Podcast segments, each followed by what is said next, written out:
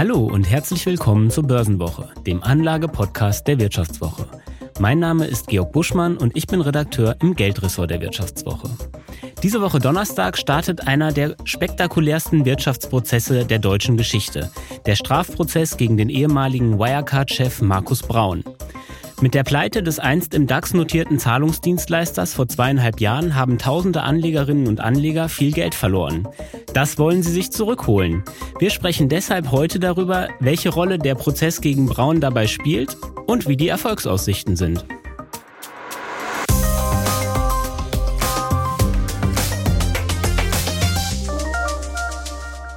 Ja, und weil das juristische Fragen sind und ich kein Jurist bin, habe ich mir heute Verstärkung ins Studio geholt. Mein heutiger Gast ist Professorin unter anderem für Gesellschaftsrecht an der Universität Hamburg und kennt sich mit Rechtsfragen, die die Börse betreffen, bestens aus. Herzlich willkommen, Dörte Pölzig. Schönen guten Tag. Ja, schön, dass Sie da sind. Frau Pölzig, mit dem Strafprozess gegen Markus Braun beginnt ja bald die strafrechtliche Aufarbeitung des Wirecard-Skandals. Gleichzeitig laufen aber ja bereits viele Zivilprozesse von geschädigten Aktionären in der Causa. Können Sie einmal für Laien erklären, was der Unterschied ist? Ja, also wie Sie völlig richtig sagen, Herr Buschmann, geht ähm, jetzt zunächst erstmal um die strafrechtliche Verantwortlichkeit von Herrn Braun und ähm, anderen Personen im Zusammenhang mit Wirecard. Da geht es vor allen Dingen darum, dass der Staat Sanktionen verhängt für zum Beispiel Betrug oder Marktmanipulation im Zusammenhang mit Wirecard. Anleger haben davon im ersten Schritt erst einmal noch gar nichts, weil es eben nicht um die Ansprüche der Anleger auf Ersatz ihres Schadens geht, sondern nur erst einmal darum, dass der Staat ein strafbares Verhalten sanktioniert, was am Ende mit Geldstrafe oder in den Fällen, die insbesondere Herrn Braun vorgeworfen werden, auch unter Umständen mit Freiheitsstrafe enden können, aber jedenfalls zunächst im ersten Schritt erstmal nicht mit Ansprüchen der Anleger. Okay, das ist also Strafrecht. Und in den Zivilprozessen, worum geht es da? In den Zivilprozessen geht es darum, ob Anleger, die aufgrund der fehlerhaften Informationen an den Kapitalmarkt zu teuer Wirecard-Aktien erworben haben, ob sie diesen Schaden, diese Differenz, ob sie die ersetzt bekommen können. Also sprich, wenn ich jetzt ähm, vor der Pleite Wirecard-Aktien gekauft habe ähm, und damit logischerweise Verluste erlitten habe, wenn ich sie äh, länger gehalten habe, weil ja das Unternehmen in die Insolvenz gegangen ist, ähm, dann habe ich ja Geld verloren und das kann ich mir wiederholen von Wirecard. Auf welcher Grundlage denn? Das ist die große Frage. Ähm, also es gibt ja ganz viele verschiedene Akteure, die hier in dem Fall eine Rolle gespielt haben und die jetzt im Nachhinein auch von Anlegern in Anspruch genommen werden. Das ist zum einen Wirecard, das sind aber unter Umständen auch Vorstand und Aufsichtsrat, das sind die Abschlussprüfer, das ist die BaFin und welche Anspruchsgrundlage da in Betracht kommt, das ist die große Frage. Es gibt, anders als wir das in anderen Fällen im Kapitalmarktrecht, etwa im Zusammenhang mit Ad-Hoc-Informationen kennen, gibt es keine spezialgesetzliche Anspruchsgrundlage, sondern man muss auf allgemeine Regeln zurückgreifen. Und also vielleicht können Sie das mit den Ad-Hoc-Regeln einmal erklären. Sie sagen eine spezial ähm, gesetzliche Anspruchsgrundlage. Was bedeutet das einmal laienhaft erklärt? Das, der Kapitalmarkt funktioniert ja letztendlich über Informationen. Also damit Anleger ordnungs- oder sachgerecht investieren, brauchen sie Informationen und dazu gehören insbesondere auch die Jahresabschlüsse und Finanzberichte, die im Zusammenhang mit Wirecard fehlerhaft veröffentlicht wurden. Dazu gehören aber auch Ad-Hoc-Informationen. Das heißt, immer dann, wenn etwas Kursrelevantes passiert, muss das Ganze dem Kapitalmarkt veröffentlicht werden. Und wenn diese Informationen entweder nicht, nicht rechtzeitig oder fehlerhaft geschehen, dann sieht das Kapitalmarktrecht dafür spezielle Schadensersatzansprüche vor, die genau für diesen Fall regeln, dass Anleger, die wegen der fehlerhaften Informationen zu teuer gekauft oder zu billig verkauft haben, dass die dann ihren Schaden ersetzt bekommen können. Das gilt aber eben nur für diesen Fall. Nur also für Ad-Hoc-Mitteilungen. So, die haben wir jetzt beim Fall Wirecard nicht. Worauf kann ich mich da dann stützen? Dann gibt es allgemeine Regeln des Deliktsrechts, die eigentlich gar nicht primär für den Kapitalmarkt gedacht sind, aber die trotzdem einschlägig sein können. Ähm, das ist eine Vorschrift, die hier insbesondere eine ganz große Rolle spielt. Das ist der 826 BGB. Der setzt sittenwidriges Verhalten voraus und vorsätzliches Handeln. Das heißt also ganz besonders enge Voraussetzungen, die hier erfüllt sein müssen. Und das ist die große Frage, ob einer dieser Akteure diese Voraussetzungen erfüllt. Ob darüber hinaus. Also ob sozusagen, äh, es ist die Frage, ob zum Beispiel der Wirtschaftsprüfer, der ja die ähm, fehlerhaften Wirecard-Abschlüsse immer mit einem uneingeschränkten Testat versehen hat, ob der dadurch, dass er das Testat erteilt hat, Anleger sittenwidrig geschädigt haben könnte. Habe ich das richtig verstanden? Genau, das wäre zum Beispiel eine der Fragen. Die würde sich aber gleichermaßen auch stellen ähm, bei dem Vorstand oder aber auch bei Ansprüchen gegen Wirecard selbst. Ähm, ähnliche Fragen stellen sich auch im Zusammenhang mit der BaFin. Die große Frage ist, ob zum Beispiel die Wirtschaftsprüfer tatsächlich vorsätzlich und ähm, sittenwidrig gehandelt haben, indem sie hier möglicherweise nicht ihre Abschlussprüferpflichten erfüllt haben. Oder das ist relativ schwierig nachzuweisen. Was bedeutet denn, also sittenwidrig ist ja eine juristische, eine juristische Kategorie. Was bedeutet das denn in Alltagssprache übersetzt? Also erstmal vielleicht nicht unbedingt in Alltagssprache übersetzt, vielleicht doch, doch noch ein wenig in Juristendeutsch bedeutet das, dass es dem Anstandsgefühl aller billig und gerecht Denkenden äh, verstößt. Also ein sehr abstrakter Begriff. Allerdings hat man das für solche Experten wie etwa Wirtschaftsprüfer etwas konkretisiert und hat gesagt, na gut, wenn die hier als Fachmann, als sachkundiger Fachmann nach außen auftreten.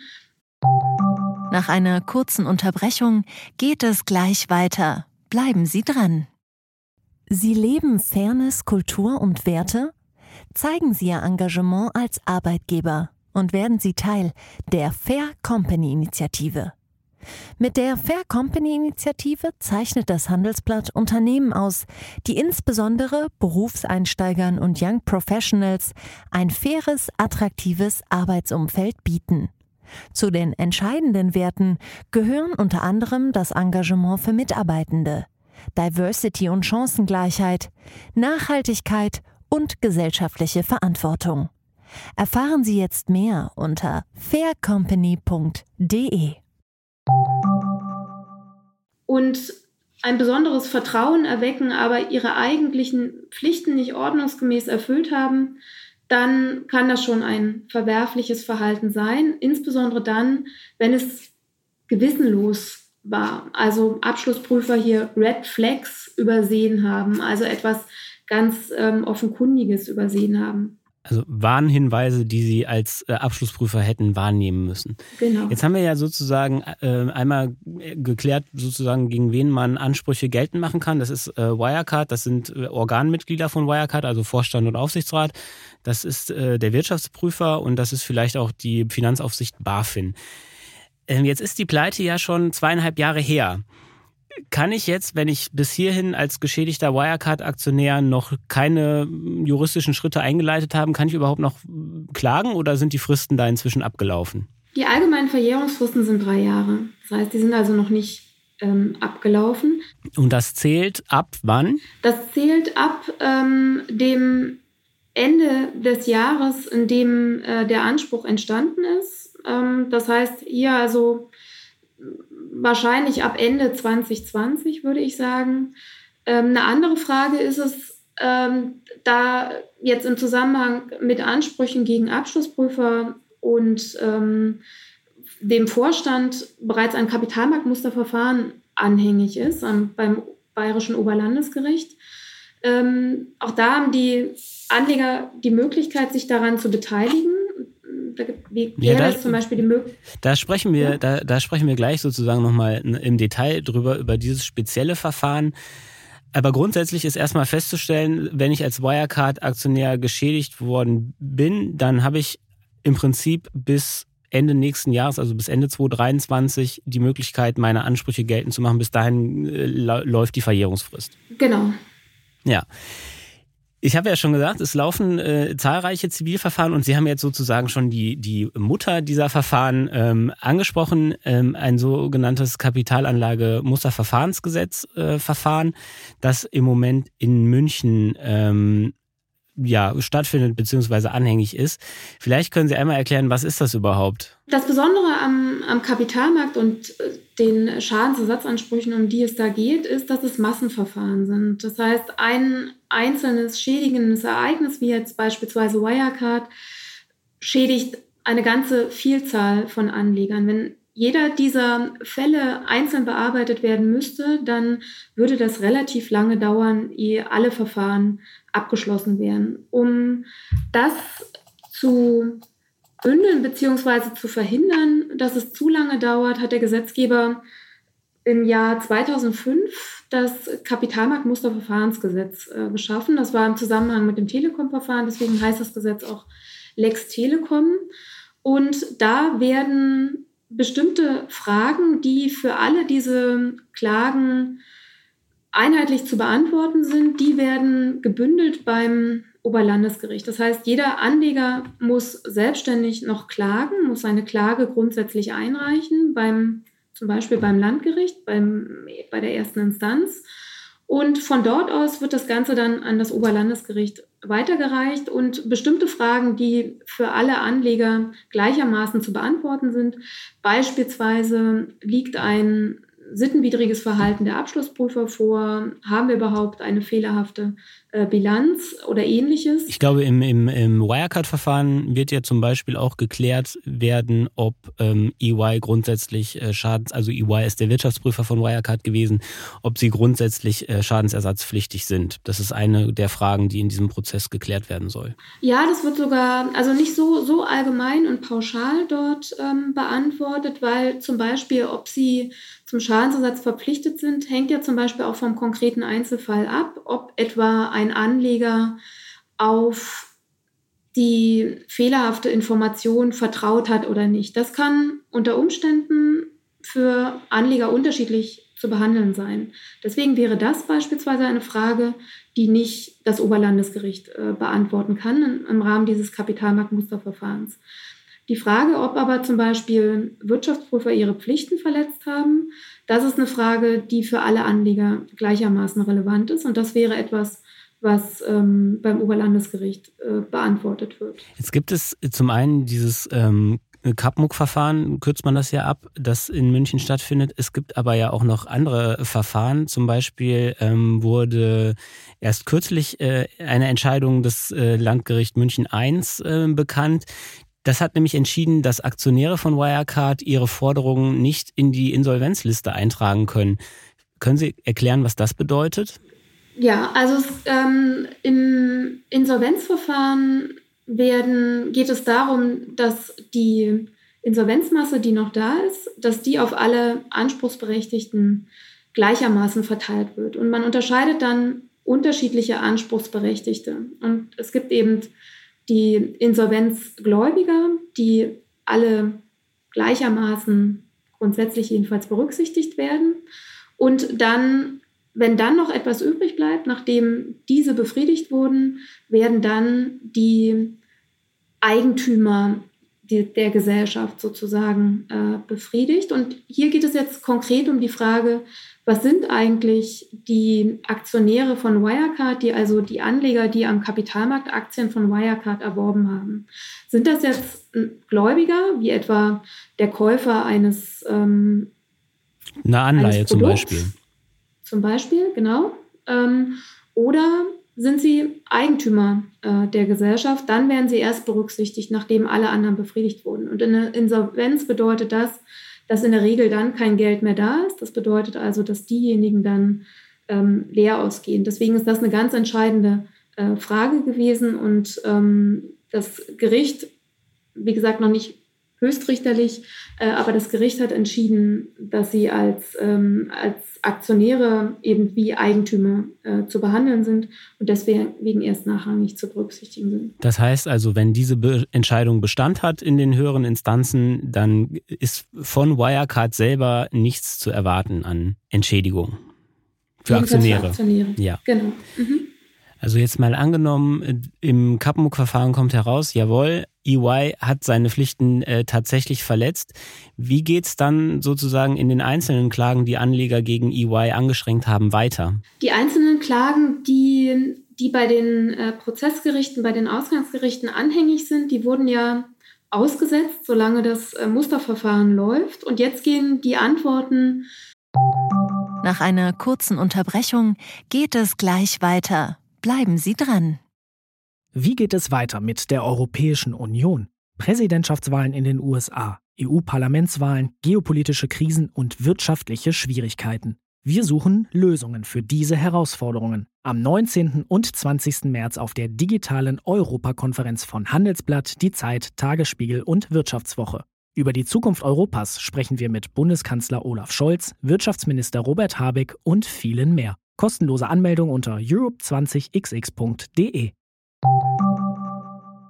Äh, des Oberlandesgerichts gehen wieder zurück an die Prozessgerichte, also zu den Klagen der einzelnen Anleger. Und die Prozessgerichte sind dann an die Antwort des Oberlandesgerichts, also an die Feststellung einer Pflichtverletzung gebunden und nehmen das als Ausgangspunkt für die weitere Prüfung des Anspruchs. Das heißt, dann geht es zum Beispiel darum festzustellen, ob tatsächlich Kausalität vorliegt, also Anleger darauf vertraut haben, dass die Information fehlerhaft ist. Ob Aktionäre tatsächlich äh, gekauft haben aufgrund der Tatsache, dass äh, das Testat vorliegt oder was meinen Sie damit? Richtig. Ja. Äh, genau, also die große Frage ist, und ähm, das ist, das wird oder ist ein weiteres Nadelöhr dieser einzelnen Verfahren. Schadensersatz gibt es nur, wenn der Schaden wegen der Pflichtverletzung entstanden ist. Das heißt, man prüft, haben Anleger auf diese Information vertraut, hätten sie also nicht gekauft, wenn ordnungsgemäß informiert worden wäre.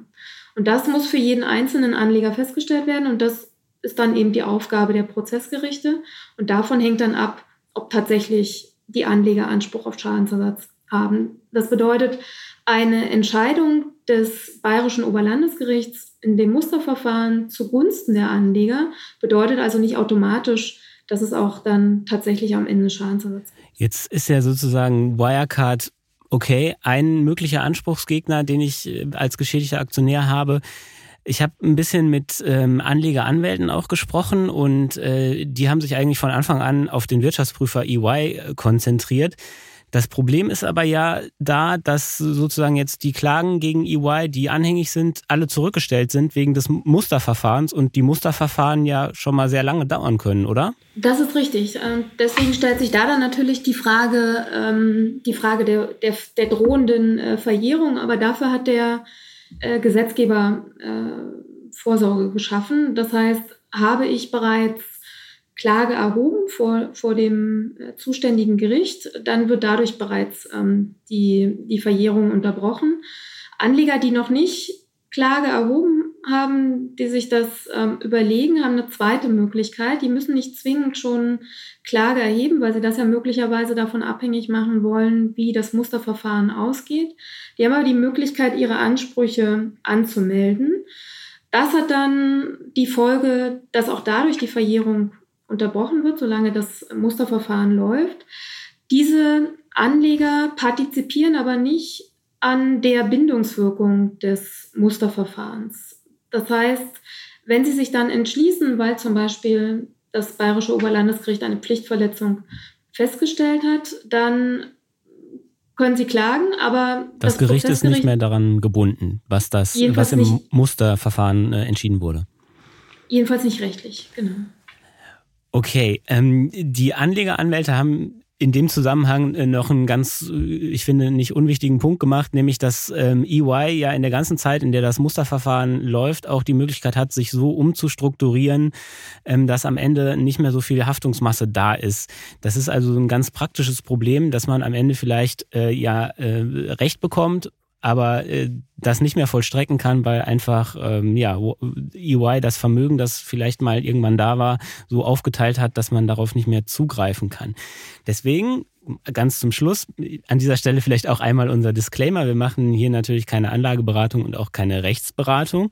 Also wenn ihr äh, selber ähm, Geschädigte seid und ähm, erwägt, juristische Schritte einzuleiten, lasst euch natürlich individuell beraten. Das können wir hier auf gar keinen Fall leisten. Aber jetzt mal diesen Disclaimer vorweggeschickt und sozusagen fernab aller ähm, juristischen Erwägungen. Für wie realistisch halten Sie es denn, dass geschädigte Wirecard-Aktionäre am Ende des Tages tatsächlich einen nennenswerten Teil ihres Schadens ersetzt bekommen? Das ist, äh, das ist schwer vorherzusagen, weil es letztendlich, wie, wie ich eingangs schon gesagt habe, sehr strenge Voraussetzungen sind, die jedenfalls das, so wie es die bisherige Entwicklung im Kapitalmarktrecht äh, vorgibt, für diese Fälle gelten. Also es muss Vorsatz bzw. Gewissenlosigkeit nachgewiesen werden. Es muss die Kausalität nachgewiesen werden. Das sind so zwei zentrale Fragen, die es, die es zu klären geht und wovon es ganz maßgeblich ähm, abhängt. Also es ist nicht ausgeschlossen. Nach dem, was bisher so entschieden wurde im Kapitalmarktrecht, ist es allerdings nicht einfach. Ich, jetzt haben Sie darauf sehr diplomatisch geantwortet. Ich, meine persönliche Vermutung ist, dass es extrem schwierig wird, tatsächlich ähm, viel Geld noch, noch ersetzt zu bekommen. Und dass, wenn man jetzt nicht äh, sein ganzes Vermögen mit Wirecard verloren hat, wahrscheinlich die Gefahr groß ist, dass man viel Zeit und Mühe investiert für am Ende ein ein geringes Ergebnis. Aber wir werden sehen, die Zeit wird es zeigen. Ich bedanke mich auf jeden Fall jetzt bei Ihnen, dass Sie uns durch diese durchaus komplexe Thematik äh, sachkundig geführt haben. Vielen Dank, Frau Pölzig, dass Sie heute da waren. Vielen Dank für die Einladung. Hat äh, Spaß gemacht. Ja, und euch, äh, liebe Hörerinnen und Hörer, möchte ich jetzt noch mit ein paar Zusatzinformationen versorgen. Ähm, wir haben natürlich in der Wirtschaftswoche die Prozesse rund um Wirecard von Anfang an begleitet und ich habe dazu auch kürzlich noch mal ein kleines Update geschrieben. Den Link zu äh, den wesentlichen Geschichten in diesem Zusammenhang findet ihr unten in den Show Notes. Ja, und damit bleibt mir, euch fürs Zuhören zu danken. Ich hoffe, es hat euch auch Spaß gemacht heute und wir hören uns in der kommenden Woche an dieser Stelle wieder.